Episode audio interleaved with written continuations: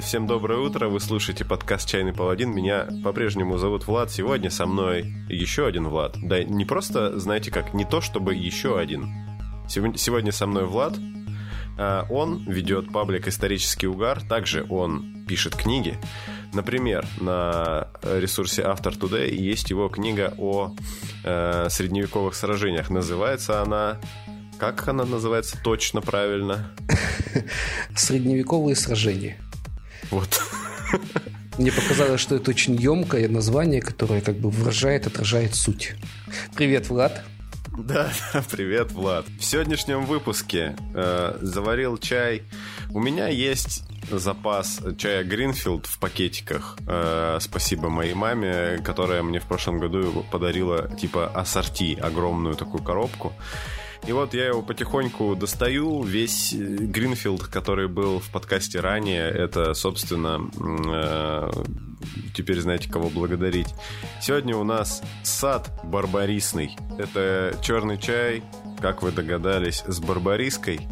И мы узнаем, как здорово проводить время с этим э, чаем в конце выпуска. А сегодня вот, собственно, в течение всего выпуска, что мы будем делать? Мы, наверное, будем, ну, так как у меня э, под рукой, ну, почти, можно сказать, под виртуальной рукой находится историк-любитель, как он себя называет, который э, поднаторел даже книгу написал э, про средневековые сражения. Мы э, вообще наше знакомство-то началось э, еще когда я подкаст только начинал и еще не так уверенно говорил в микрофон. Я написал э, Владу, что типа вот э, клево у тебя паблик исторический угар переливаем трафик немножко туда сейчас. Вот. А, а я вот подкаст начал делать, а давай-ка я тебе какой-нибудь текст прочитаю, э, и ты мой подкаст репостнешь. Такую коллабу сделаем. Такой, ну давай. Э, и, собственно, вот мы так сделали. И потом периодически еще оказывал паблик «Исторический угар» мне э, информационную поддержку. И вот э, что-то подумали мы и решили, что нельзя такую экспертизу оставлять, не использовать в подкасте «Чайный паладин».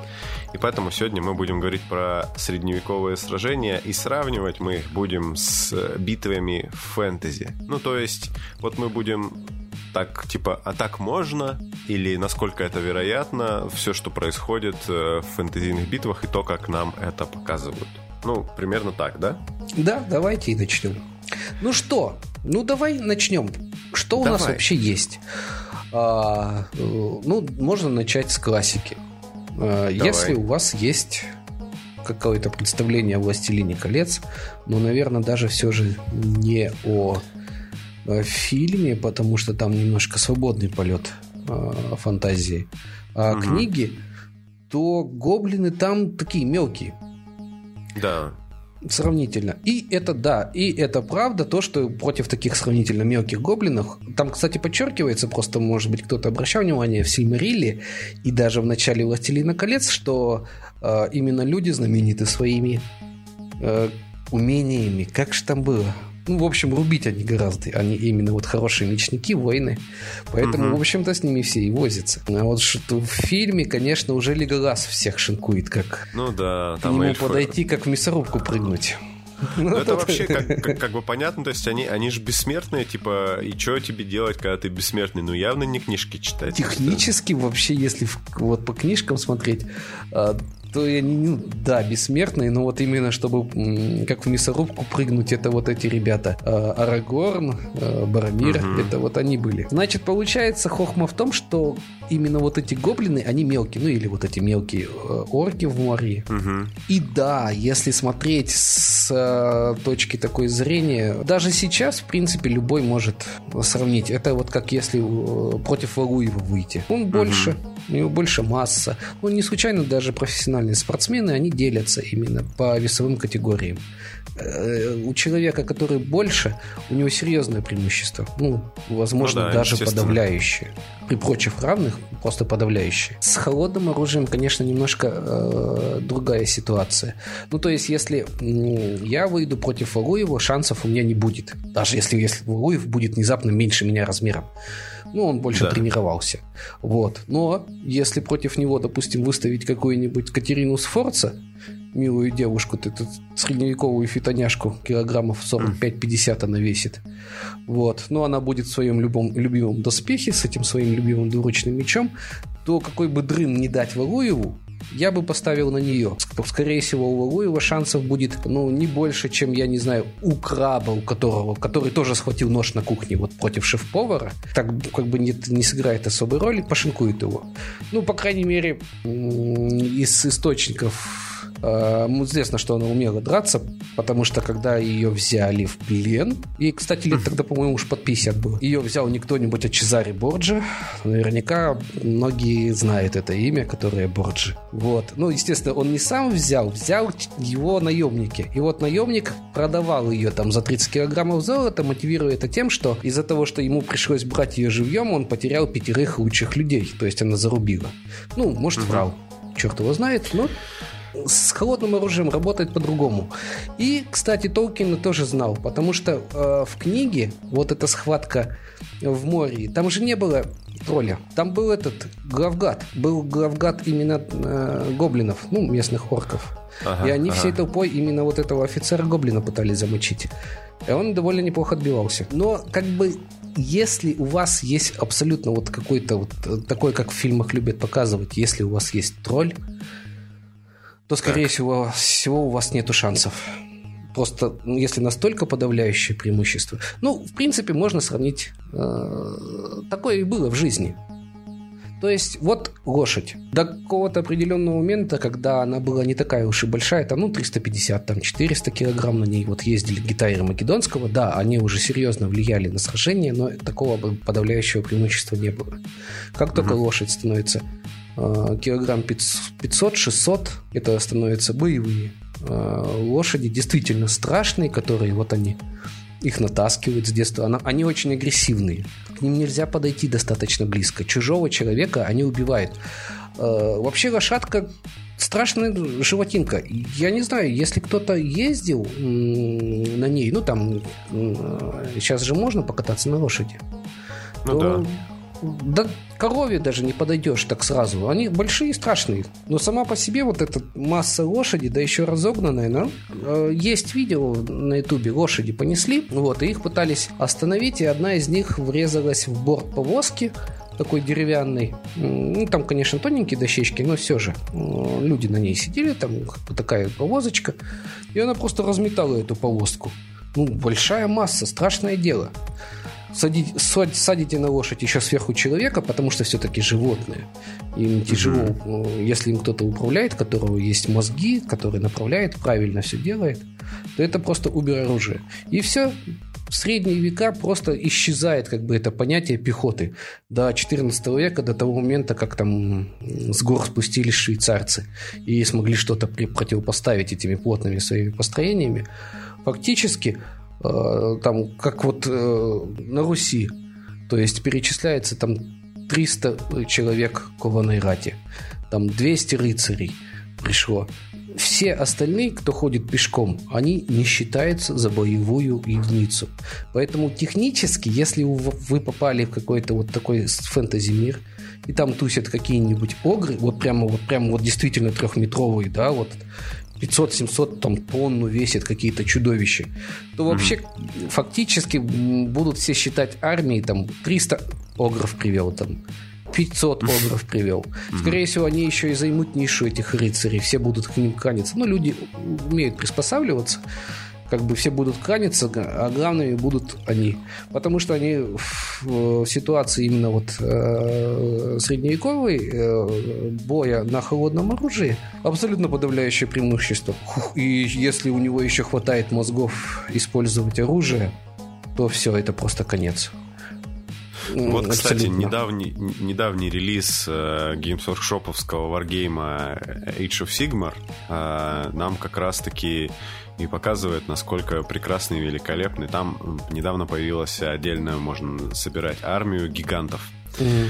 Вот такие, значит, э, мужчины, э, не обремененные интеллектом, но зато награжденные огромным ростом и там всякими разными дубинами орудующие. Там вообще, собственно, отсутствует практически интеллект, там на каких-то базовых совершенно этих, но э, очень... Ну и, и интеллекта хватает ровно настолько, чтобы становиться наемниками в разных армиях. Они могут быть наемниками везде, да. Ну, вот, ну, а получается... Нормально, это очень исторично. Пожалуйста, Эггель сказал Гримсон. В общем, тоже не самый умный человек, всю жизнь пробавлялся наемничеством, крушил просто все. Ну и там просто в описаниях саги как бы есть, что он очень большой. Uh-huh, был. Uh-huh. Достаточно, этого достаточно, чтобы для легенды сразу можно сказать. Средневековье вообще можно сказать, э, вот э, сейчас такой известный идет теория, ну, много об этом говорят, что, дескать, раньше люди были в среднем поменьше. Этот был, ага, как хотел умное слово сказать, получилось как всегда. В общем, была четкая градация. Ну, во-первых, короче, судя по всему, не доедали в детстве все. То есть у нас есть битва при Висбе, а это Готланд. Их там много, этих готландцев поубивали очень много, поэтому есть широкая выборка. Это викинги, они действительно там очень богатые были, потому что все в доспехах, грабили всех, кто проплывает мимо, заодно торговали. Ну, там одного а другого далеко не отходит. В костях у всех нашли, что они в детстве не доедали, в детстве голодали. И, естественно, там, по-моему, лет до 7, до 12 как бы складывается. Это очень важно, что ты ешь, и поэтому угу. как бы твоя конституция складывается. Ну и градация, да, очень четко прослеживается. Ну вот если взять там век на 14, наверное, ну какая-то выборка есть, а, то там метр пятьдесят четыре нормально для крестьянина. Угу. Как с добрым утром. Метр шестьдесят четыре такой рослый. Вот, их обычно, кстати, набирали Э, во всевозможные там отряды, помощники, кошевые. Викинги приходят, огромные детины, где-то метр семьдесят, семьдесят четыре в среднем. Вот. Mm. А потом они сталкиваются с рыцарюгами, и рыцари, в общем-то, это примерно э, современный рост метра восемьдесят два, как с добрым утром. Двухметровые есть доспехи 2.40, mm-hmm. по-моему, там рекордсмен, но это, правда, поздний очень уже. То есть можно было, можно было прямо издалека увидеть. Это очень много. Ну, вот если ты э, роста метр восемьдесят два, вот, чтобы да. представить себе вот человека, который на 40 сантиметров тебя выше, это нужно встать на стул. Вот попроси человека, который ростом с тебя, встать на стул. Это чудовищно на самом деле. Это просто подавляет. Это огромный ну, да, чувак. Да. Он еще а и на лошади. Откуда, откуда ты знаешь, какой у меня рост? Так точно. Ты же Влад? Да. Ну у вот, у тоже? всех Владов метр восемьдесят два, да? Ну да. В принципе, я что-то такое читал. Слушай, вот смотри, рост э, штука важная, да? Я думаю, что он вообще, на самом деле, ну, у рыцарей, я так понимаю, что мало того, что у них доступ э, с детства к нормальной еде, так они еще и, вероятно, какая-то, наверное, селекция производилась. Да, скорее там, всего. Нельзя же, нельзя же жениться на ком попало там было и всякое такое. Ну вот, э, получается, рост сильно как бы решает э, в ну, этой... при прочих этой... равных, да, это абсолютно ну, да. преимущество. И вот э, мы видим, например, э, фэнтези гномов которые э, описывается, что они более мускулистые, чем люди, то есть у них мышечная mm-hmm. масса примерно такая же, но они меньше, да. Mm-hmm. Э, ну, то есть при, при таком же весе они значительно ниже. Mm-hmm. И гномы там э, изображаются с этим ну, с, с топорами, с секирами, с, мол, с молотом, например. При, да, при том, что даже если молот небольшой, в общем-то, да, как бы, наверное, складывается, э, понятно, образ. Если человек сильный, значит, ему нужен топор. Топор это вообще такой образ угу. э, опасного чувака, который с, с, больше хочет убивать, ну, в общем, наносить урон, чем защищаться, наверное. Ну, в общем, если вы попали в, средневек... Э, средневековую мир, фэнтези-мир угу. в теле гнома. Даже если там не так, э, то лучше всего косплеить э, швейцарцев. Угу. Вставать в строй, короче, и строем плотный, ходить. Плотный строй, длинные пика, либо алибарды. Все-таки двуручное оружие. Потому что угу. раз ты ниже ростом, у тебя, короче, ручки, тебя затыкают. Поэтому, да. Поэтому, в принципе, швейцарцы как бы и нашли ключик, подобрали. э, чтобы тебя со всех сторон не кусали рыцарюги с лошадей, не доставали тебя. Пики, алибарды, идеально. И глубокий угу. строй, э, чтобы тебя не могли разбить. Ну, ну да, это, есть... конечно, как бы не панацея. Есть такое сражение при Грансене – оно очень смешное, немало кто знает. Швейцарцы построились в баталию, идет, э, против них были бургунцы, там целый сброд от английских лучников, кого там только не было, всех, кого могли нанять, наняли. Ну, их угу. пытались, значит, расстрелять, этих швейцарцев, э, расстрелять артиллерией, и чтобы э, это получилось, до того, как они дошли, на них напали сзади и сбоку рыцарская кавалерия. Вот, угу. и, ну и пока, короче, этот хитрый маневр совершался, и рыцарская кавалерия как бы на них напала, все остальные наемники ушли. Мы тут посмотрели на швейцарцев, а у них уже была определенная репутация, и решили угу. пересмотреть условия контракта. Ну мы тут подумали, что-то вы нам мало платите. Вот, и как бы на этом битва кончилась. Но потеряли там человек 20 швейцарцы, человек 6, а, значит, э, рыцарской кавалерии. То есть, ну, как бы такая поэтому не вижу не в Ашханике. Но на самом деле э, в этом именно отношении, да, о том, насколько тяжело было драться с рыцарями, она показательна. Потому что какой-то, даже имя его сохранилось, какой-то рыцарюга умудрился э, прорваться в центр швейцарской баталии, ну, по крайней мере, к знамени. Вот, и начать рубиться с э, знаменосцем. Его все-таки убили, этого рыцарюгу. Я не знаю, короче, э, в источниках не написано, пешком он до туда дошел но или прямо на лошади въехал, всех растолкал. Но как бы вот тоже этот лошадь, которая не пойдет. Это очевидно таранный удар. Мало того, еще и в плотную массу людей смог заехать.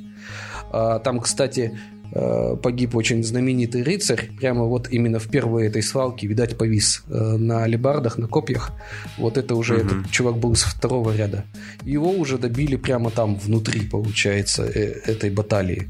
То есть это, ну, все равно нужна стойкость. Это не гарантирует то, что вы все там в э, железо закованные, будете непобедимые. Если какой-нибудь там тролль с огромной дубиной, то у вас серьезные проблемы на самом деле. Но технически, да, топор ни, никак тебе не поможет, если ты ниже, потому что тебе нужно именно преимущество в росте. Копье, алибарда лучше всего, наверное. Если ты сильный, ты будешь э, хорошо ей размахивать, это лучше всего потому что пика... Сейчас вот в сторону немножко съездим. А, дело в том, что мы все, конечно, э, воспитаны на голливудских фильмах, угу. где вот вырывается этот человек на играх и начинает всех вокруг шинковать просто со страшной силой мы немножко к этому не приспособлены. Мы немножко все-таки по-другому у нас работает психика, еще что-то. В подавляющем большинстве случаев человек просто, когда вокруг начинается этот этот ужас кромешный, да, кому-то кого-то убивает, кому-то кишки выпускает, он встает некий ступор. Там вот выбрасывается адреналин, вот это сужение зрения, туннельное зрение так называемое, ни черта не слышит, угу. ни черта не видит. Вот. Поэтому лучше всего в таких случаях даешь ему эту длинную пику, вот. И, и говоришь, стой тут. Да, и э, просто замучиваешь до такого состояния, что он даже в полубессознательном состоянии, там по сигналу рога, опускает ее или поднимает и идет дальше. Все, там две-три команды, больше ничего не надо. И ты стоишь с этой пикой, все, ну как забор. Угу, все достаточно. Угу на этот момент всегда надо смотреть, то в реальности, если вас вдруг правда занесет в средневековое фэнтези, не пытайтесь вооружить крестьян, разбегутся или просто убьют их всех. Это прямо раз за разом происходит. Раз за разом. Э, сотня профессионалов без всяких шуток вырежет вам всю тысячу крестьян, сколько бы вы там ни пытались из них сделать воинов. У них вообще в принципе по-другому. Это вот мы сейчас воспитаны так, что нужно там перед смертью хоть ткнуть его. В случае с крестьянином это глупо и дико, ну, действительно как в мясорубку прыгнуть. Смысл? Ну, это... в общем, короче, научились э, побеждать рыцарей, когда научились стоять и умирать. Да. И, и, и не разбегаться, да? Да-да-да. Швейцарцы спустились с гор, и рыцари вдруг поняли, что те умирают, но не сдаются, и ситуация изменилась. Ну и остальные начали косплеить, конечно, их. Вот хороший пример. В сагах, значит, высадилась команда Дракара. Ну сколько там человек? 40. Начали они кого-то там грабить. Собралось местное ополчение, человек 200. Ну, команда, mm-hmm. там, там люди подумали и решили, что же их так мало, короче, не будем уходить, попытаемся убить. Начали сражаться, разогнали это ополчение практически полностью там кого-то загнали в какое-то укрепление. Вот. И тут прибывает э, англосаксонский не Ярл, его как-то по-другому зовут. Ну, короче, местный барон. Угу. Э, с 20 э, людьми, но это уже более-менее опытные какие-то. Это не совсем рыцари еще, это ну, там век 9 10 ну что-то очень рядом. И они были пешие, профессиональные войны. Вот. В какой-то момент они начали даже драться, но и, как я уже говорил, даже боксеры три минуты дерутся. Ну, не бывает э, так, как в фильмах вот показывают, а там, или как в игрушках, что сталкиваются две эти массы и, и рубят друг друга, пока не кончится. Ну, угу. не, ну, они столкнулись, попробовали друг друга на зубок, пару человек там друг у друга убили, и, и тут викинги такие, что-то их многовато, их слишком много, пора обратно к Дракару, и ушли. Вот очень хорошо, хороший показатель. То есть профессиональных воинов против викингов в два раза меньше, но это слишком много, а крестьян в 10 раз больше, ну, в 5, ладно. И, и это угу. все еще мало. И да, у современного человека вот это есть граница э, большая, что, что я человек, что ты человек. Ну нет, ну, если тебя с детства учили владению оружием, ты не человек, ты что-то большее, короче. Ну, по крайней мере, не такой, как я, а намного больше. Это очевидно, просто невооруженным взглядом. Окей, okay. вот смотри, есть, вот тогда, тогда раз уж мы заговорили про э, строевые эти, нам показывают, э, значит, фэнтези, э, самый ранний фэнтези опыт, у кого как какой, да, то есть вот когда смотришь, типа, красиво, как э, люди дерутся в этом самом, во «Властелине колец», с чего он начинается? Там стоят, значит, люди и эльфы, стоят в красивых э, этих самых... Доспехах. Э, доспехах, э, значит, стройными рядами, и на них орки бегут через все поле. А, причем бегут они, типа, с тем самым знаменитым, э, воспетым всеми э, сагами рассыпным строем. Вот, причем бегут там прям как будто бы очень издалека. Ну, вот ты уже сказал, да, что, наверное, гораздо приятнее стоять, когда ты держишь пику какую-нибудь, а там, а там эльфы стоят и просто, просто стоят, стоят и рубят их мечами в, в первом ряду что уже немножко странно. Но вот насколько вообще... Мне всегда странно, как человек, который попытался бегать, бегать, я думаю, что если на тебе еще есть броня, и ты еще несешь какой-нибудь там щит или меч, то ты не очень далеко, во-первых, убежишь, ты пока добежишь, наверное, устанешь. И уже и махать-то мечом будет сложно. То есть вот да, это... к счастью, специально для нас в Беларуси массово косплеят средневековые столкновения с холодным оружием. Протестующие выступают здесь легкой пехотой, а угу. ОМОН со щитками как раз тяжелый. У них меньше, ну то есть хорошая кольчуга килограмм 16 весит. Латы э, полные 24, но латы это все-таки для кон, э, всадников. Угу. Гораздо более поздние пешие латы тоже, ну это так называемый полудоспех, это кераса, вот этот шлем, вот как раз для пикинеров, они угу. килограмм 19, но они просто уже вынуждены были быть очень толстыми, чтобы держать пулю. Поэтому для средневековья, наверное, нет, ну где-то 12-16 килограмм так и будет. Так же, как у современного ОМОНовца вместе с его щитом и со спецсредствами. И что мы видим?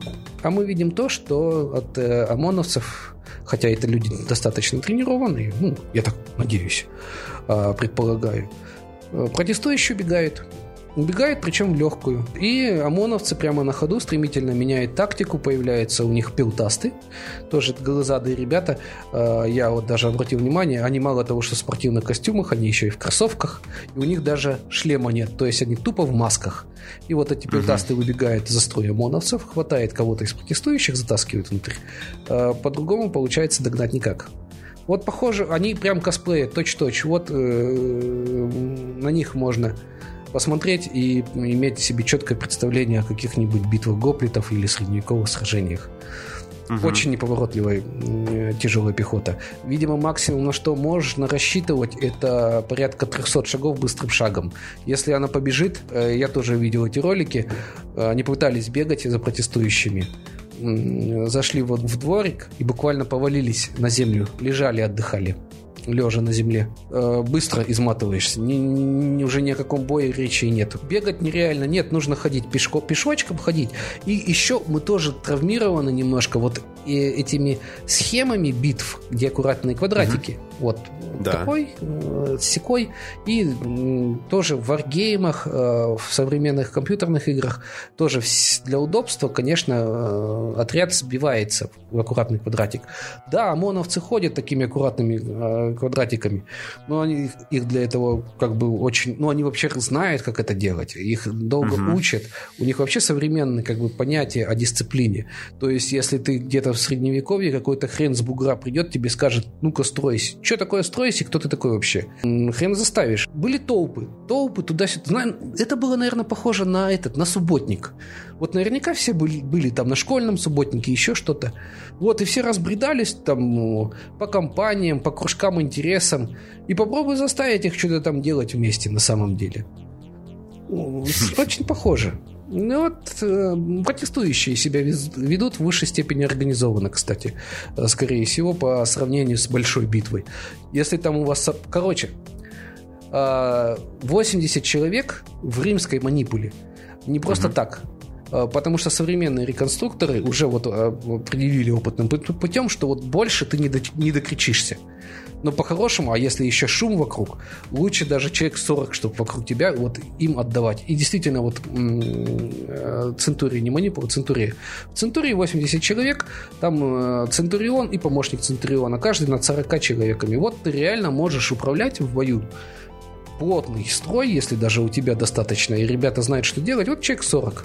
Все, что, все, что дальше тебя никто не услышит. И, скорее всего, вот по большому счету, ну вот центуриями и действовали.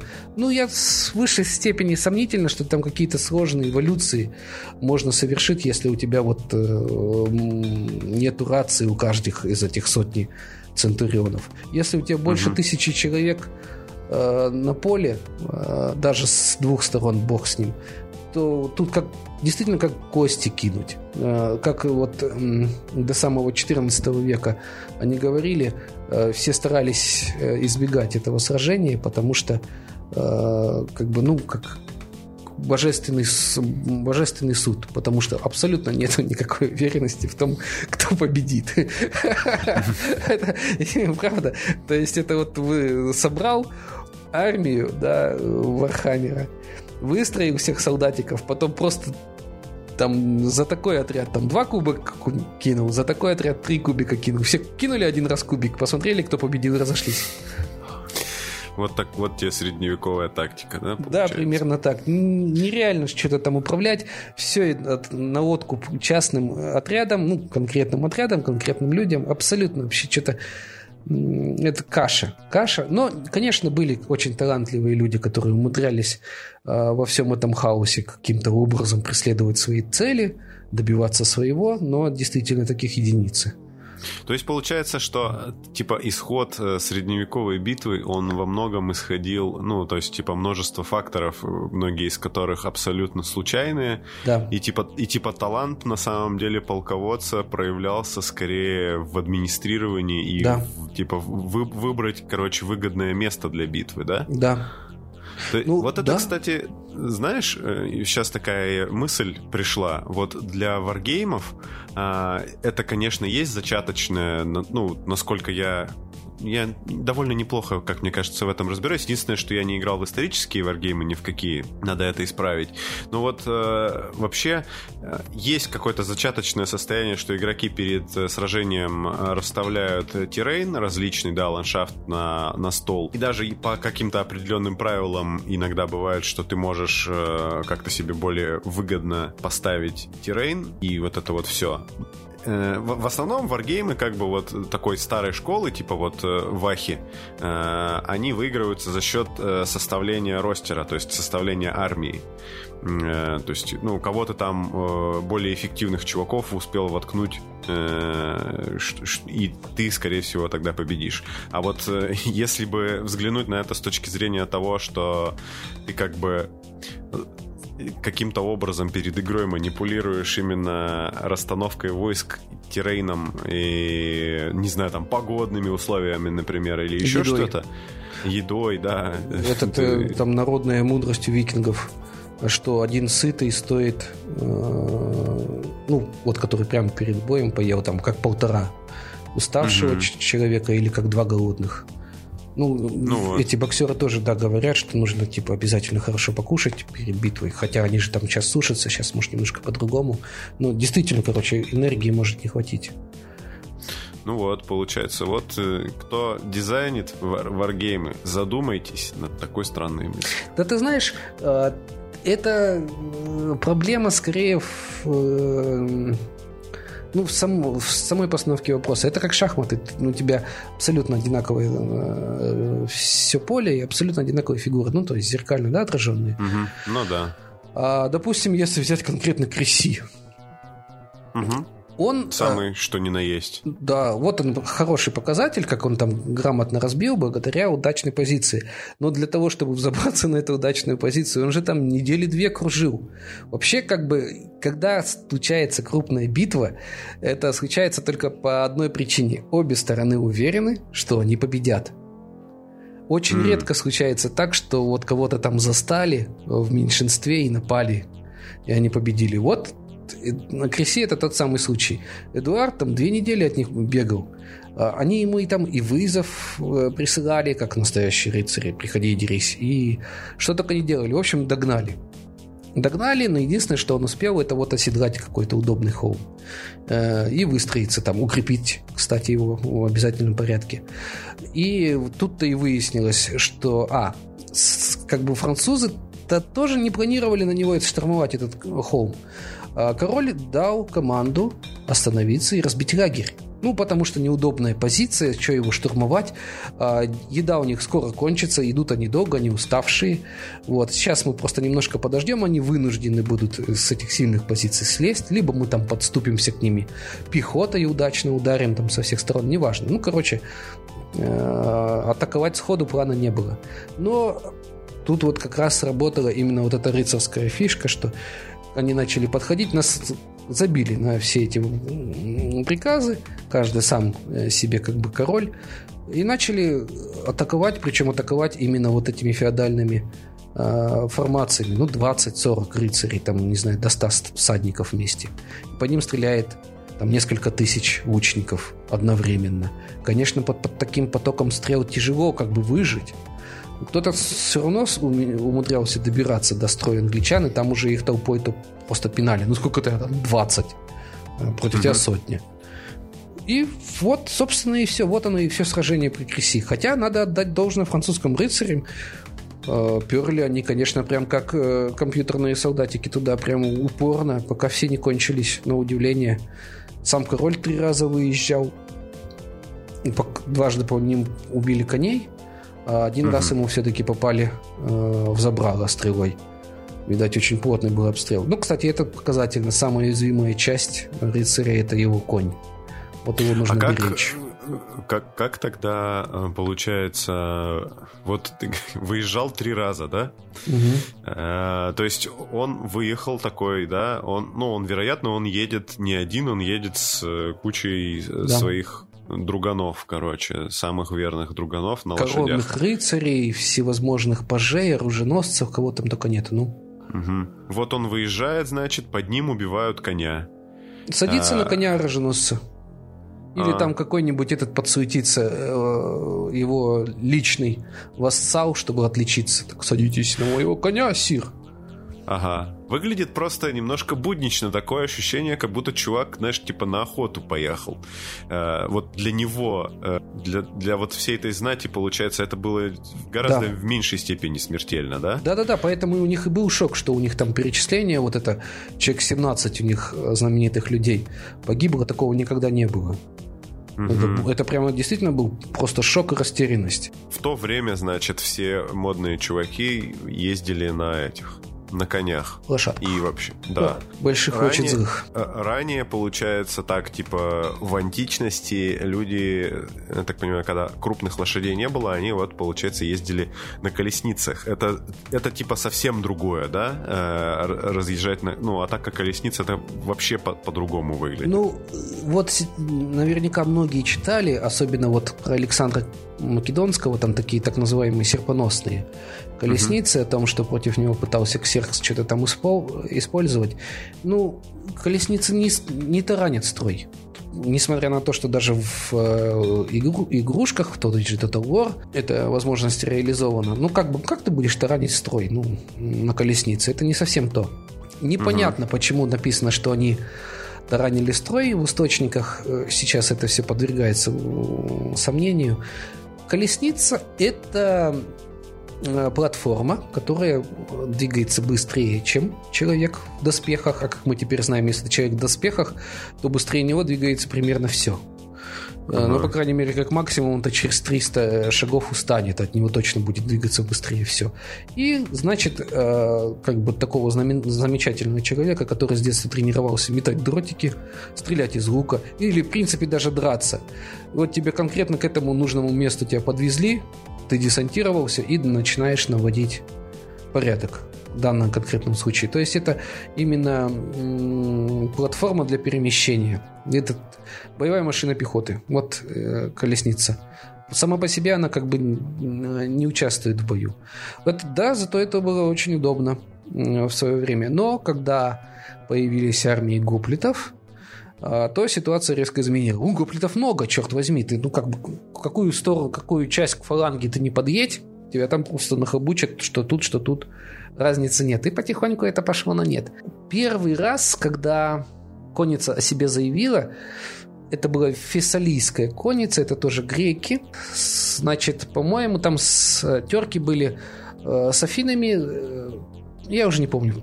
Помню, что там был Писистрат. По-моему, вот он оставался, надо было его немедленно э, победить. Спарта, значит, в этот момент, значит, была за демократию, а Писистрат был тиран. Э, Там высадились э, спартанцы с союзниками. Э, Тиран спрятался, и фессалийская конница как бы была одна э, в долине. Ну и никто ее всерьез не воспринимал. Как бы спартанцы даже говорили, ну, что такое эти ва- ваши кони? А, Мы прочно стоим на земле, им только убегать легче. А в любом столкновении мы же стоим на земле, нам удобнее бить. Они были правы, потому что не было э, стремян. Действительно, ты не мог, сидя на э, лошади, что-то упереться, чтобы нанести такой удар. Ты мог там сверху только коготь, э, вцепившись в эту лошадь коленками. Вот. Но, тем не менее, они решили погоняться э, за конницей. Причем это тоже, кстати, актуально, потому что тоже периодически в источниках есть собаки, точно не отставали от э, конницы. И легкая пехота тоже бегала рядом с, э, с всадниками, только так, как, как, как э, элемент усиления, как с добрым утром. То есть люди не отставали тоже от тех лошадей. Ну вот. Э, Значит, выстроились в фалангу, ну и неторопливо пошли. Ну, кто-то увлекся, пошел вперед, выбежал. Может быть, те, кто были легче вооружены, может быть, те, кто были, в принципе, погорячее. Так или иначе, фаланга расстроилась, фессалийская конница развернулась, ударила и рассеяла фалангу. Ну, э, спартанцы устояли, а вот остальных, остальные побежали. Э, И фессалийская конница набила очень много фрагов. Э, Действительно много, там какие-то прямо сотни. Это было э, удивительное дело, потому что, ну, в принципе, да, были потери большие, но, видимо, не было раньше преследования. И да, э, до 10% доходили потери победившей армии от общей численности, но и проигравшая редко теряла там больше 20-30%. А тут прямо они хорошо, короче, набили фрагов. Спартанцы держались, пока у них не убили царя, ну и раз уж убили царя, нужно, короче, его тело. Формально это было э, поводом для отступления, то есть э, таким религиозным. Раз убили царя, можно отступать. Надо тело его вынести. Типа, э, это считалось достойно. Вот. Ну, то, что э, им удалось убить царя этой конницы, это как бы тоже много говорит о ожесточенности схватки. Да, все, это буквально большая собака все еще, 350 килограмм примерно лошадка. Но вот уже это оказалось очень серьезным. Поэтому э, я с некой настороженностью отношусь вот к фэнтези-битам, когда там очень любят э, делать даже сравнительно, ну, небольших, но больше людей. Э, созданий там каких-нибудь до тех же бегемотов каких-нибудь гуманизированных. Нет, если он реально вот весит килограмм 300-400, да еще он еще и машет чем-нибудь тяжелым, а не просто на нем ездит какой-то хмырь, который тыкает во всех копьяцом. Это просто ультимативное абсолютно оружие будет на полях древних сражений. Действительно, просто, ну, все остальные бы не нужны были. Ну вот, кстати, мы, мы плавно под, переходим к... Мы прям четко идем. Давай по поговорим, значит, тогда про животных, да? То есть животные хорошо э, в сражениях боевые укладываются, видимо, в то, как... У них есть прямые такие аналоги, да, в да. фэнтези. Э, давай, короче, посмотрим тогда э, с, с, прям по классам. Можем от большого к малому пойти или от малого к большому. Ну, малое, скорее всего, существенных э, не будет э, таких преимуществ. Ну, если, конечно, это какая-то хитрая магия, и это там рой шершней ядовитых или каких-нибудь пауков, которые там прям миллионами на вас кидаются, да, тогда угу. это будет сложности.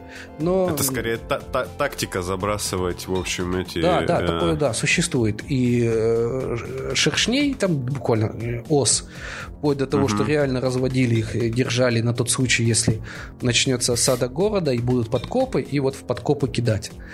Да, это действительно было актуально, с этим тяжело бороться. Когда ты слишком маленький, тяжело бороться, но обычно ты, тебя все-таки не убьет. А редко какой да. паук тебя укусит один раз, и ты умрешь. Ну и этих пауков собрать тоже миллион тяжело. Ну, там сотни, чтобы они тебя кусали, как-то заставить Чтобы они не тоже передохли, тяжело. пока ты их доставишь туда, да, тоже да, да. сложно. Лучше угу. всего только осы, которые защищают э, свой улей, и вот если их разбить улей, они там кусают всех вокруг. Но от них тоже, угу. в общем, э, дострадаться можно, но убить тебя затруднительно им будет. А вот что-нибудь размером с человека или хотя бы приблизительно, это вот собаки. Угу. И собаки черт чертовски эффективны на самом деле, внезапно. Мы о них мало знаем, потому что их э, редко использовали в больших сражениях. Ну, как я уже говорил, действительно, э, у тебя нету... Ну, это не наполеоновские войны, где mm-hmm. эти огромные лагеря все вместе тренируются. Э, ну, там 20-30, ну, как максимум вот 300 человек, вот эти так называемые всадники, да, в той же Спарте. Там в Фивах эти были 150 колесничих и их помощников. Ну, примерно 300-400 человек. Это, скорее всего, именно э, элитные отряды постоянные, которые всегда дрались. Вот в такой э, окружении вот обычная схватка, несколько сотен человек. Может быть, можно выучить собак, чтобы они этих несколько сотен человек как бы отличали от других. Но если битва больше, то они нападают друг на друга. Э, их тяжело в этом отношении добиться какой-то схожести. Я вообще не понимаю, почему э, собаки так незаслуженно обделены вниманием потому что, ну, скорее всего, я даже, я даже вот э, так скажу, мы все, все вот люди, uh-huh. кто сейчас жив, мы все э, потомки тех, кто э, в свое время с этими собаками скооперировался. Ну, есть даже такое понятие, короче, если ты смотришь на щенка или даже большую собаку, у тебя выбрасывается окситоцин.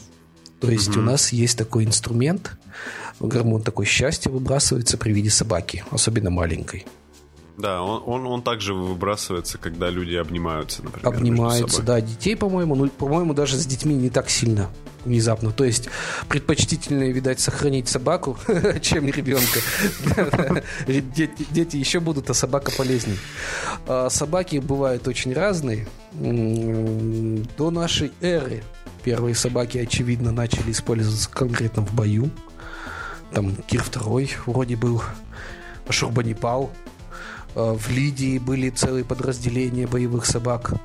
Э, в Рим Total War, кстати, тоже можно было делать боевых собак, но все-таки именно в больших сражениях э, Рим все-таки предпочитал уже разгромить врагов в большом сражении, а уже постоку поскольку. Ну вот в больших сражениях все-таки животные как бы грызут всех подряд. А в 15 веке очень расцвели собаки.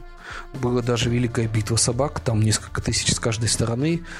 Э, французы с испанцами где-то сражение при Грансоне, 1476 год, если мне память с кем-нибудь не изменяет. А, ну, помимо всего этого, да, собаки в первую очередь это охранники. Но если вы хотите завести собаку, которая будет убивать людей, это мастиф. Это они еще с Древней Греции пошли э, как-то там маскулинные, что ли, породы собак, там по названию местности. Вот. А, и тоже, кстати, показательно. А, Филипп Македонский разбивает Аргас. А, он был такой относительно независимый городок, ну, практически протогосударство. Аргасцы уходят в горы, типа со словами вот там спартанцы месенцев 20 лет по, по горам гоняли, не догоняли, и ты нас, короче, здесь тоже будешь выковыривать всю оставшуюся жизнь. А мы не сдадимся, мы гордые. И Филипп Македонский где-то там раздобыл, купил, привел, нанял кучу собак, и уже эти собаки э, всех э, людей как бы погрызли э, в горах. И, конечно, они развернулись и очень показательно. Это уже более-менее такие хорошие источники, которым можно верить. Это когда испанцы начали захватывать новый свет. Да, лошади, конечно, тоже здорово помогли, но, честно сказать, собаки там прямо тысячи, тысячи собак содержалось. Они были, их натаскивали, они были боевые, они были в доспехах. И очень показательно это то, что э, какой-то даже там схватки э, индейцы налетели, индейцев было очень много. Сломить сопротивление испанской пехоты они не смогли и откатились. И тогда испанцы выпустили на них собак. И вот там говорят, что каждая собака по 100 человек загрызла. Ну, э, врут, наверное, но вообще я видел э, в Северо-Казахстанской области, когда по работе ездил, я видел человека, э, которого куснула лошадка. Она, в общем, даже ни разу не боевая, а вполне себе на мясо. Угу. И человек выглядел так, как будто как вот э, яблочко надкушенное. То есть части uh лица нету. Сгрызла она ему лицевые кости. Э, и, и можно погуглить, но я так подозреваю, что у того же мастифа этот э, сила укуса даже больше. Так что если он куснет и на тебе нету доспехов, он раздробит тебе кости, э, лицевую, лицевые кости вообще откусит, просто будешь надгрызенный. Убить только так может. И вот действительно, именно конкиста, конкистадоры во время завоевания против индейцев собаки развернулись. Это было просто ультимативное оружие. Но тут как бы сыграло две вещи.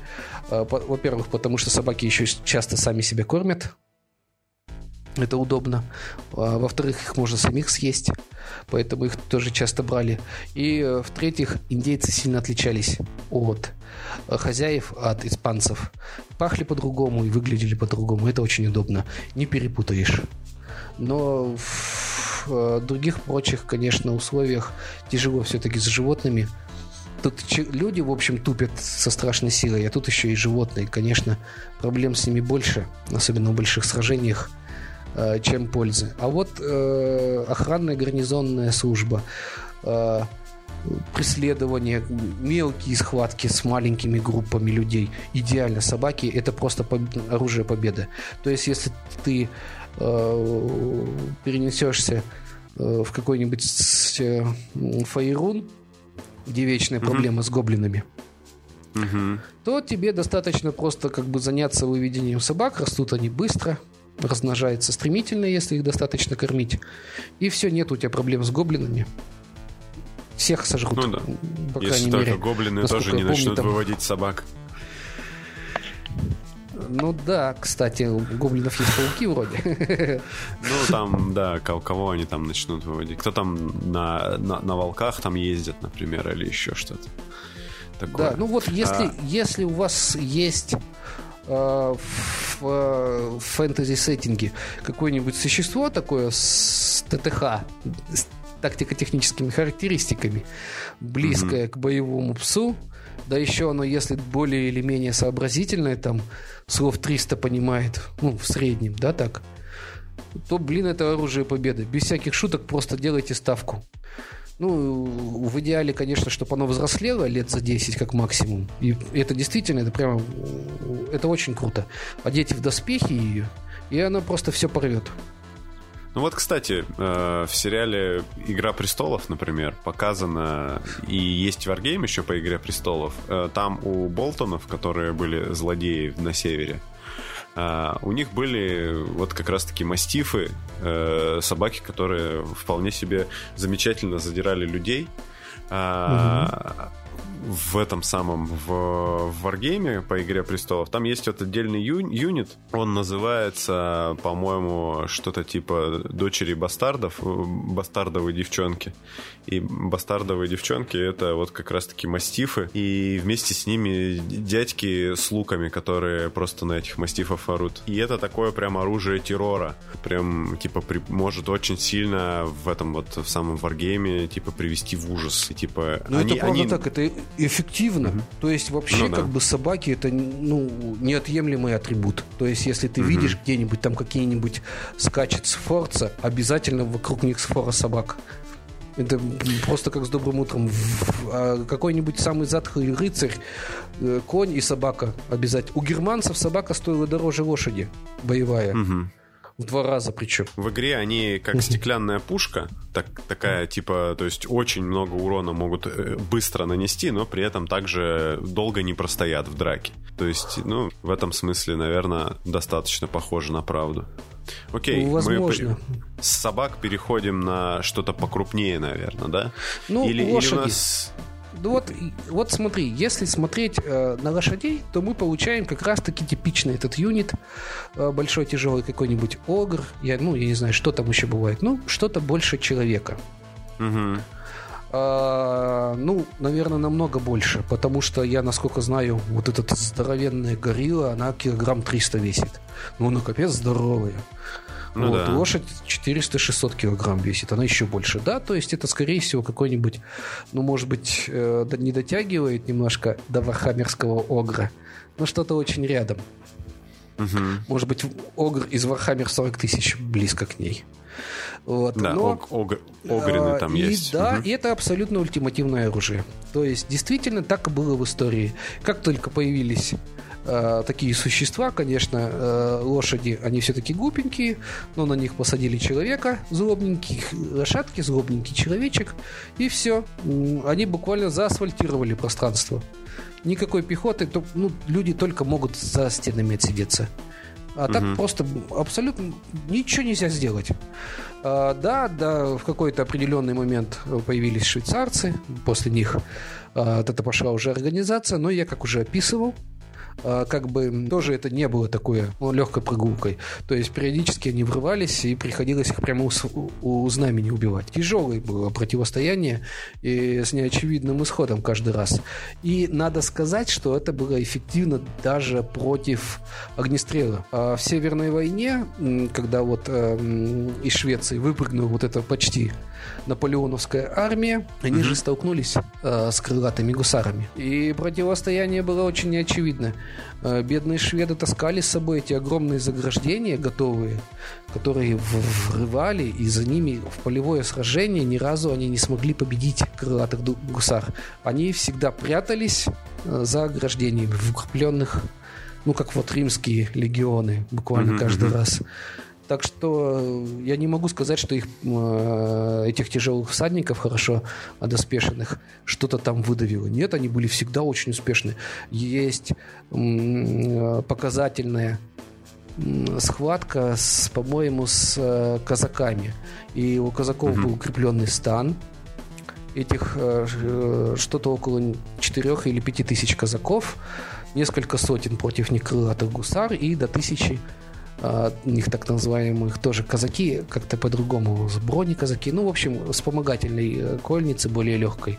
Вот, uh-huh. и умудрились, э, значит, каким-то образом эти э, гусары врубиться в этот стан, преодолеть заграждение, разметать, значит, охрану. И буквально полное, закончилось буквально истреблением истреблением их противников. Гусары эти потеряли порядка 60, что ли, лошадей.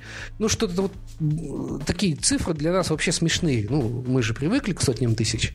И что-то угу. там полтора десятка гусар убито.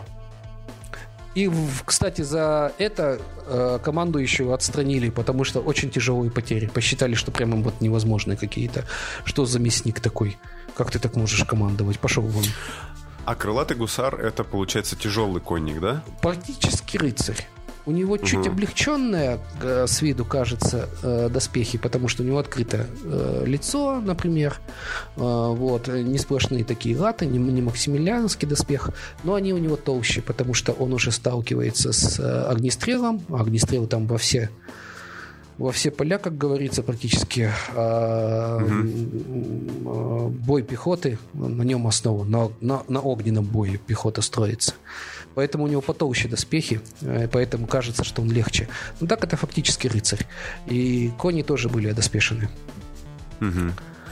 Так, а вот э, мы еще не сказали, класс меж... что-то что между собаками и лошадями. То есть э, были какие-то животные, э, вот типа что-то между, типа не собаки и не лошади, э, какие-нибудь другие. Да, ну как вариант люди. Да. Ты Люди, просто кстати, упоминал и это вне тоже подкаста. ультимативное оружие, честно. Угу. Как ни странно. А, но люди ультимативны именно тем, что они умные. Они чертовски, зараза, умные.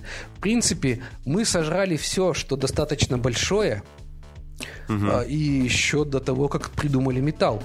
Фактически единственное существо, которое могло дать бой людям, это другие люди. А, в этом отношении, наверное, нужно говорить о преимуществе, конечно, интеллекта. Но как боевая система, мы тоже очень хороши. То, что вот мы такие на двух ногах вертимся, мы можем дать бой, допустим, даже тому же носорогу, благодаря своей ловкости.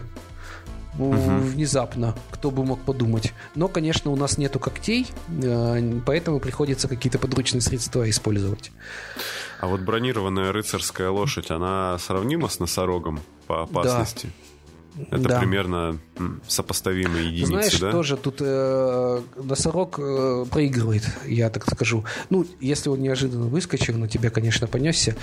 А, но если ты к этому как-то готов, подготовлен, знаешь, что такое носорог, то угу. носорогом меньше шансов. Можно посмотреть, э, видео есть, где лошадки борются с быками угу. на кориде. Вот, и там, так. кстати, это вот реликт э, этих лошадок боевых. Какие они радостные, господи, он, она вокруг этого быка прыгает. Такое ощущение, ощущение, что она ржет, действительно смеется, да, и улыбается. И она провоцирует этого быка и прямо вот э, как играет с ним и радуется каждый раз, когда в быка что-нибудь воткнут острое э, наездник воткнет, и она такая, хо-хо-хо. Вот. Ну, да. Не сказать, что оно э, траву ест, не поверишь никогда.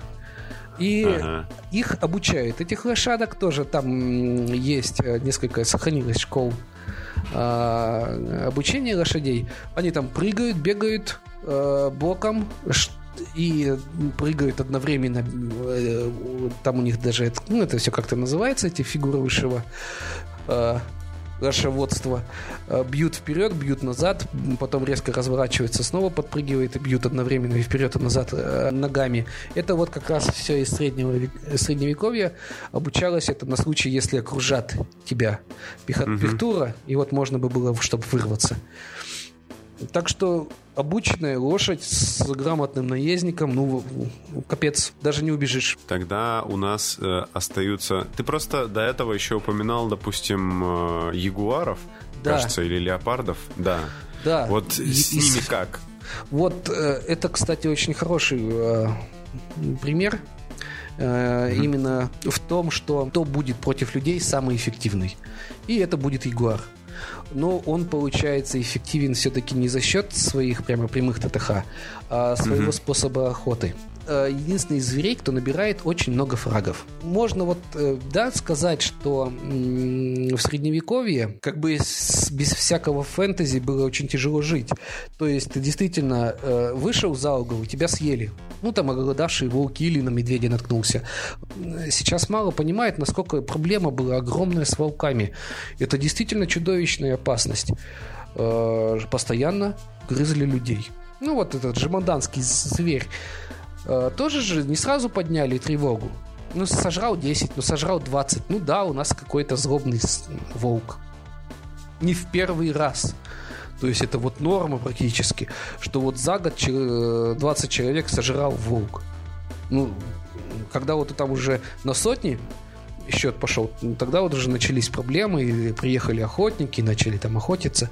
Но это тоже ведь очень показательно. Очень правдоподобно, что тебя жрет волк.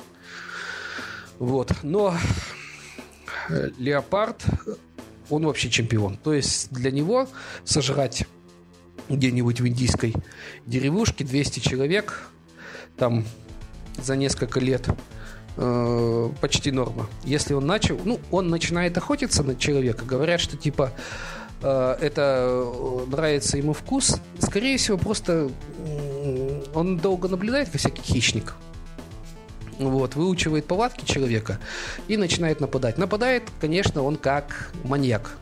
Нападает на детей, нападает на женщин, ну, помельче они, потому что очень редко нападает на мужиков и очень редко нападает на группы людей, особенно с палками. Они достаточно сообразительные, чтобы отличить оружие. И э, просто э, как бы это началось, э, когда начали колонизировать в Индию, вот, и начали приглашать англичан на охоты. Просто эти охоты это была как своеобразная маленькая война.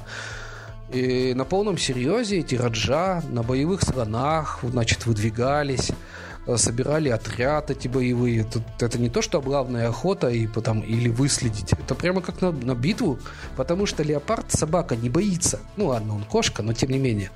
Он не боится человека. Вот у него вот этого подспудного, как у того же волка, нету, чтобы бояться человека прям. Он может напасть, э, запрыгнуть на слона. Тоже такие случаи известны. Э, этот Мономах, кстати, тоже вот описывает, говорят, подозревает леопарда, что на него там какой-то лютый зверь напрыгнул и опрокинул вместе с конем. Очень похоже тоже на действие леопарда. Вместо того, чтобы бежать, он, он атакует.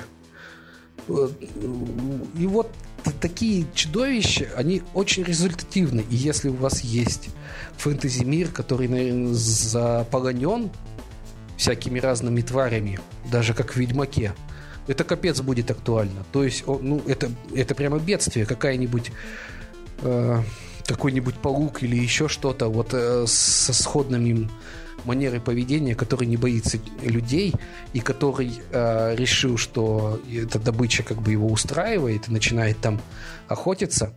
Ну, ты просто представляете себе не выйти э, в одиночку, э, нельзя выйти за какое-то там огороженное пространство. Это ну, чудовищно на самом деле. Я... И, кстати, скорее всего, такой приближенный к реальности фэнтези мир будет здорово похож на средневековье. Будет укрепленный городок, какой-нибудь хутор, достаточно большой. В нем, ну, либо в нем, либо в соседнем будет рыцарь с собаками, э, с подготовленными помощниками, там человек 5, вот это рыцарское копье. И э, при любой э, непонятной ситуации, там что угодно, там что-то завелось, все идут к рыцарю, и он вот он воюет так же, как раньше он воевал с соседями в основном. Но он, кстати, рыцари, да, это была их, э, ну, века, наверное, до 12-го основная обязанность охота. Это была не привилегия, как позже, а прямо реально основная обязанность. Надо было держать в узде хищников, э, убивать даже таких как э, випрей тоже как бы периодически надо было убивать, потому что они могли выйти из леса и сожрать посевы, и ничего ты с ним не сделаешь. А когда у тебя есть боевые или охотничьи собаки, это, ну, это прямо это инструменты. Вот это вот сейчас ты вот выйдешь с голыми руками, ну даже если ты знаешь, как починить машину. И что, ты даже не открутить, не закрутить ничего не сможешь. Здесь ситуация очень похожая. Кстати, есть видео, как собаки здорово в этом помогают.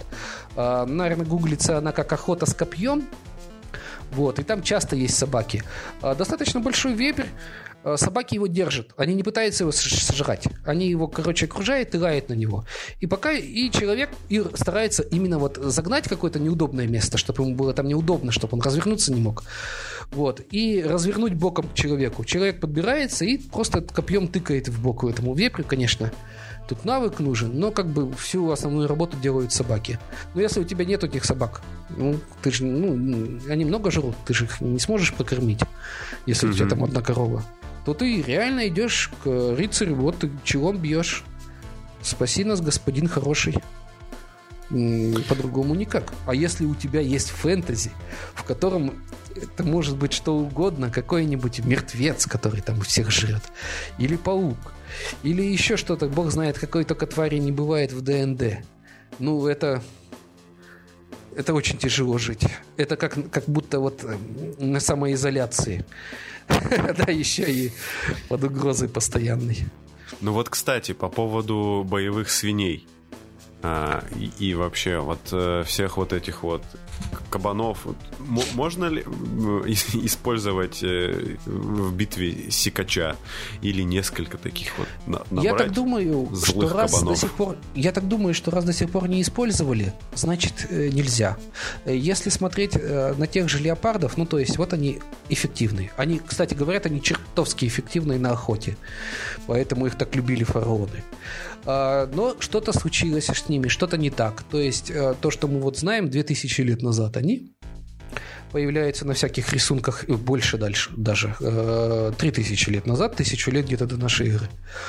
Э, на всяких рисунках, но до сих пор у нас никаких леопардов нету.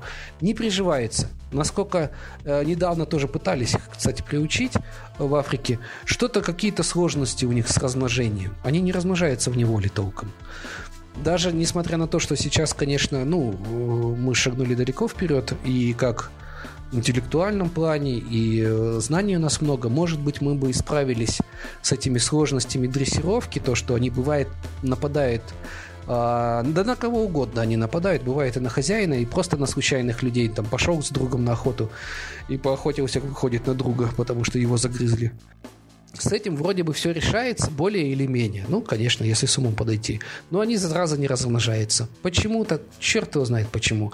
Видимо, их э, вот это врожденное, э, стая, как у собак, как-то по-другому работает. Что-то у них, короче, там какие-то отклонения. Домашних таких питомцев не получается из них. Скорее всего, что-то очень похожее и со всеми остальными. Я предполагаю, что вот свиней как раз оседлать можно. Почему? Потому что они очень умные. Но их все-таки разводили на мясо, и если сейчас начать селекцию, э, вывести каких-нибудь свиней, которые бы могли нести на себе человека, то они, возможно, могли бы оказаться внезапно э, куда более эффективными, э, чем те же лошади. Ну да, у них есть природное оружие, вот это все. В принципе, злую, злую свинью, как бы люди, я так понимаю, что, ну, кабан может быть очень злым. Да. И очень, и очень быстрым. Он гораздо быстрее вроде как, чем, ну, человеку сложно убежать от кабана, насколько я знаю. Да, и еще он такой о, нечувствительный к повреждениям. Тяжело его убить так сразу. Окей, давай, короче, поднимаем класс до уже вот совсем просто должно... Огромных. Ну, есть слоны. Да, есть слоны. Есть и больше. И вот тут, кстати, внезапно оказывается, что это не так эффективно. Угу. А, у нас куча а, очаровательных историй и о лошадях. Ну, там вот есть бой 30 так называемый. С одной стороны, значит, французы, это начало Столетней войны, с другой стороны, англичане. Ну, они там mm-hmm. дерутся, кого-то убивают, расходятся, отдыхают, снова дерутся, кого-то убивают, расходятся, отдыхают. В конце концов, э, один садится на лошадь, и все. Победа, короче, за его командой. Потому что э, те, кто пеший, ничего не могут сделать. Он, видать, их просто трамбует. Это угу. ультимативное преимущество. Просто, ну вот, ну все. Короче, они проиграли. Их всех взяли в плен. А, есть истории про собак тоже там, что вот э, дворянство, по-моему, не дали. Ну, какая-то там собачка была, которая прям реально отличилась у конкистадоров, и даже не одна это не было не совсем дворянство, это дворянство по заслугам с пожизненной пенсией. Да, собаки вот за героизм выдали. Но вот про слонов в таких очаровательных историях, что врывается слон и всех убил, э, сколько-нибудь правдоподобных нету. Может быть, сам себе по себе слон не как бы не любитель на людей наступать. А, хотя, по идее, их обучали, их одевали э, в доспехи, кольчужные рукава на э, Угу. нету такого, вот, ну, нету вот этого описания страшного разгрома, что вот врубились нас, опрокинули и всех убили. Вот страны не врубались.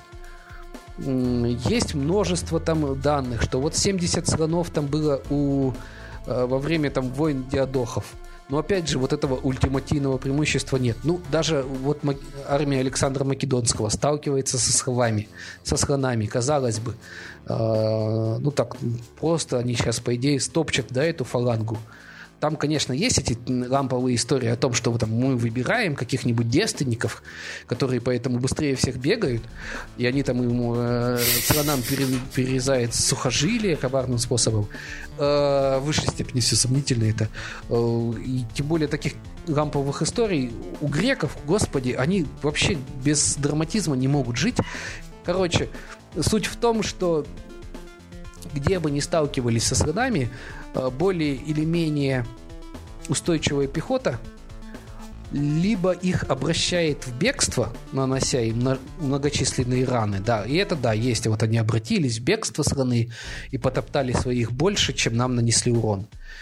Э, либо просто как бы проходит мимо, да, у них было 70 сынов, ну и как бы и все, это вот как в этих битвах э, Древней Греции до э, того, до вторжения македонцев. Там э, нет упоминания почти про конницу. Там сошлись спартанцы с аргосцами. Вот, там повоевали. Ну и там одной строчкой. Ну, хорошо, что у них там конница им еще в этот момент помогла. И все. А про спартанскую конницу вообще, например, нету. Хотя наверняка она была. Ну, так же, как про пентастов. То есть не, не играла существенной роли. Вот со сханами то же самое. Хотя они здоровые. Ну, я так думаю, что они тоже выполняли функцию, скорее всего, э, во многом точки для платформы, орудийной платформы. То есть там сидели хорошо натренированные э, ребята, пуляли из лука или уже позже э, стреляли из огнестрела. И в этом отношении он был полезен, поэтому их держали. Но, судя по всему, он не такой эффективный, как, как э, можно бы было ожидать. Есть э, несколько эпизодов, ну там, допустим, в Америке цирковой слон сошел с ума, ну или просто его уже все достало, вот, и он убил дрессировщика, убил еще кого-то, но он при этом несколько часов, короче, э, шарился по цирку, потом ворвался в город. Ну, нельзя сказать, что он прям там разрушения какие-то нанес. Но нельзя сказать, что он прям... Ну, то есть собака какая-то бешеная нанесла бы больше проблем людям. Видимо, mm-hmm. все-таки мы как-то верчее, чем нам хочется казаться. Либо, если ты слишком большой, ты недостаточно быстрый. А, так что я бы сказал, что с гигантами какими-то действительно огромными существами. Похоже, человек способен бороться, особенно там на уровне средних веков, потому что есть метательные орудия, катапульты всякие, хотя бы даже так.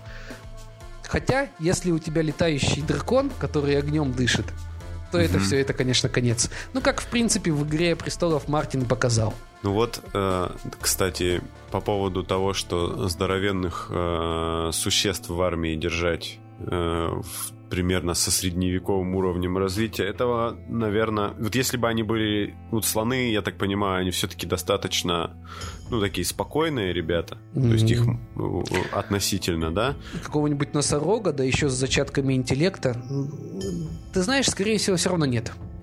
Ну вот, скорее всего, я про то и говорю, что их вот что ты будешь делать с этой огромной штукой, если она будет злая постоянно? Да. Ну, то есть, типа, как какая, какие у тебя вообще есть рычаги давления на нее? Ей, в общем-то, не очень интересно ходить в походы. И, и, и вот это вот все. Ну, либо ее пост- постоянно под седативами держать какими-то, то есть, или... Бухать, либо еще что-то. Да, то есть горный тролль, скорее всего, будет большей проблемой для тебя. Ну, даже если там короткий промежуток времени боя он там у тебе и будет полезен, то все эти там годы, которые он жрет твоих там троллеводов, просто случайных угу. людей, видимо, будет сложнее с ним держаться. Либо нужно научиться вот таких спокойных животных как-то очень быстро, э, типа за короткий промежуток времени приводить в бешенство в какое-то. Или что-то такое получается. Ну, если э, вот в этом отношении, кстати, э, как бы авторы фэнтези, допустим, того же Warhammer, они нащупали этот момент, что угу. все такие крупные ребята, вот как ты, кстати, тоже говорил, гиганты, они наемники. Это, кстати, да, очень правдоподобно. Потому что этих наемников там какой-нибудь самый злобный тролль просто меркнет на фоне тех же баталов, например. Угу. Которые там, или викингов. Но как наемники они норм. Окей. Okay. Мы э, обсудили, кажется, все, что хотели сегодня. Мы поговорили про средневековое сражение. Если вам эта тема окажется близка и интересна, мы что-нибудь еще придумаем и что-нибудь еще вам расскажем, наверное. И это еще не все. В сегодняшнем выпуске был чай, э, этот самый барбарисовый сад. Вот, это чер, черный чай с барбарисом, в нем его добавлено какое-то невообразимое количество. Сам чай такого ярко-красного цвета, даже как будто бы не черный. Вот, пакетик очень сильно окрашен э, в красный цвет. Непонятно, то есть там прям, типа, что дает этот цвет. Надеюсь, что не нечто химическое, но по вкусу это э, такой э, ягодный, ягодный горячий компот. Поэтому, если вам нравится такое, и если у вас есть даже некоторое отвращение к черному чаю, это можно пробовать. Вот теперь спасибо, Влад. Спасибо, Влад. И это был подкаст «Чайный паладин». Увидимся на следующей неделе. Всем пока.